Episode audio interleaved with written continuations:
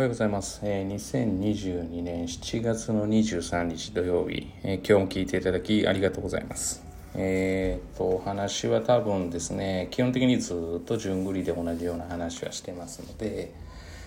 まあ今までもあるとは思うんですが、えー、無駄な勉強というのはないということについてちょっと話をしたいと思います。まあ、よくですね、えー、っと、勉強の仕方が分かっていないとか、えー、勉強方法が間違っているんじゃないかとか、まあ、こうよく言われるんですけれども、よく聞かれて、それを教えてほしいと。まあ、私の見解で言うと、えー、勉強方法っていうのは、やっぱり人それぞれですから、えー、それぞれで掴むものなわけですよね。ということは、試行錯誤というか、トライアンドエラーしてみないとわからないわけです。だからその教えてもらった形を例えばやってみてもしくは自分で思ったものをやってみてそれがこううまくいくかいかないかっていうことを、えー、精査しながら、まあ、見つけていくものだということと、えー、まああとはそうですねあの常にこれ以上にいいものがあるんじゃないかと思いながらやることは大事じゃないのかなというふうに思います。えー、例えばですね、まあ、例えばパソコンの、まあ、ワード、エクセルとか、まあ、そういったものを使うときに、まあ、何でもいい作業するときに、えー、自分が今している作業は、まあまあ、やれば30分ぐらいでこの作業は終わるだろうというところだけれども、まあ、そこに繰り返しが多くて、これもうちょっと早くならないかなと。でもまあそれ考えるのめんどくさいから30分の作業しようかなという人には、えー、まあ、なかなかこう思考力っていうのがつかないのかなって。まあ、例えばそれを15分でできるように考えることに、えー、20分かかったとしてももし同じ作業があれば次から30分のものを15分にできるわけですよね。まあ、その時は考える時間20分作業に15分で35分と、まあ、通常通りやってれば、えー、プラス5分だったところが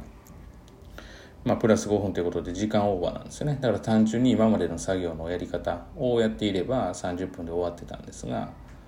まあ、20分の思考時間、まあ、1時間でもいいと思います。1時間の思考時間をかけて15分で作業できるようになれば、まあ、同じ作業を今後するのに15分で終わると。で、これを無駄だと取るか、もしくは、えー、それが要は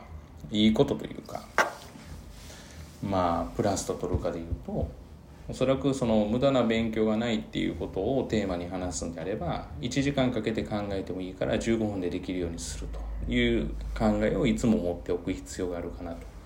つまり今よりいいものがあるんじゃないか、えー、もっといい形ができるんじゃないかっていうことを常に考える、まあ、それが成長につながるというふうに思っていますので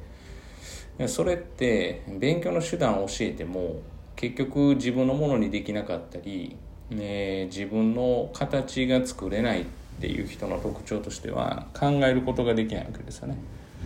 じゃあまあ考えるきっかけって何なのって自分でできることはまず自分で選択させることが大事かなと思います。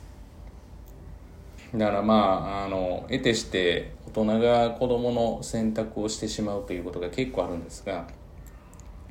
事細かな服何着るから例えば靴下何履くからまあ、例えば何を食べたいと、まあ、当然叶えられないものもあるんだっていうことは伝えないといけないし、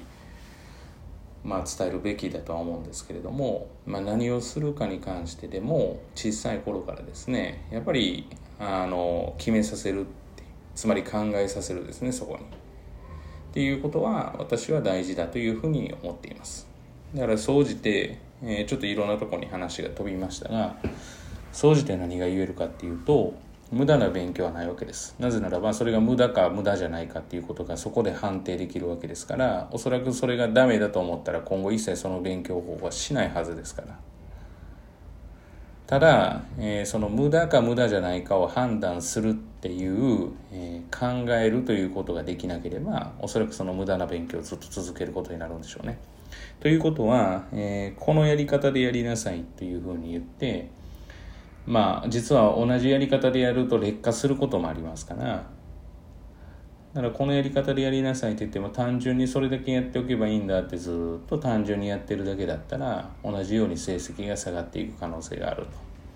いうことは結論としては思考力考えることが大事で考えるっていうことはつまり自分で、えー、自分の選択つまりセレクトですねを、えー、どうしていくかって、まあ、させていくかが大事。でそれを大人が横やりを入れるもんだから子供はその大人の空気を読んで、えー、選択をするようになるわけですよね。でそういう選択の仕方をするもんですからつまり大人がこういうふうに、えー、言ってくれないとできないという、えー、形が出来上がると。まあそんなそういった感じですかね。だから無駄な勉強はないし無駄な勉強方法もなければ悪い勉強方法もないわけですね。合わない勉強方法があるっていう捉え方の方がいいかなというふうに思います。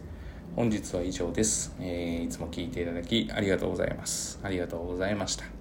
今日も皆様にとっていい一日となることを願いましてまた次回お会いしましょう。では。